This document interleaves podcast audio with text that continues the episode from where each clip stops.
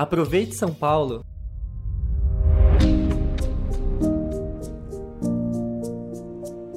Que a doação de sangue é muito importante para salvar vidas, todos já sabem.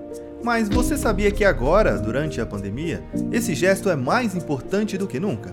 As medidas de combate ao coronavírus causaram grande impacto nos estoques dos hemocentros, que são os locais que coletam doações de voluntários. Alguns tipos sanguíneos precisam urgentemente de reposição para que pacientes consigam receber transfusões e ser tratados adequadamente em toda a rede de saúde tanto pública quanto privada. Por isso, o mês de junho ganha um adendo e passa a ser Junho Vermelho. É o momento de conscientizar a população sobre a importância de continuar doando, de convidar novos doadores e lembrar que, mesmo durante a pandemia do coronavírus, esse é um procedimento seguro.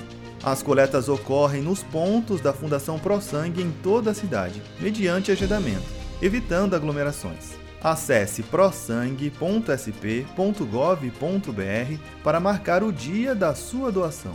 Para doar, é preciso estar em boas condições de saúde, ter entre 16 e 69 anos de idade, pesar no mínimo 50 quilos, estar descansado e alimentado, tendo dormido pelo menos 6 horas na noite anterior e não ter comido comidas muito gordurosas nas 4 horas anteriores. É preciso levar também um documento original com foto dê uma olhada também em impedimentos temporários antes de marcar o seu horário. Por exemplo, se você teve Covid-19, você precisa aguardar pelo menos um mês do fim dos sintomas para doar.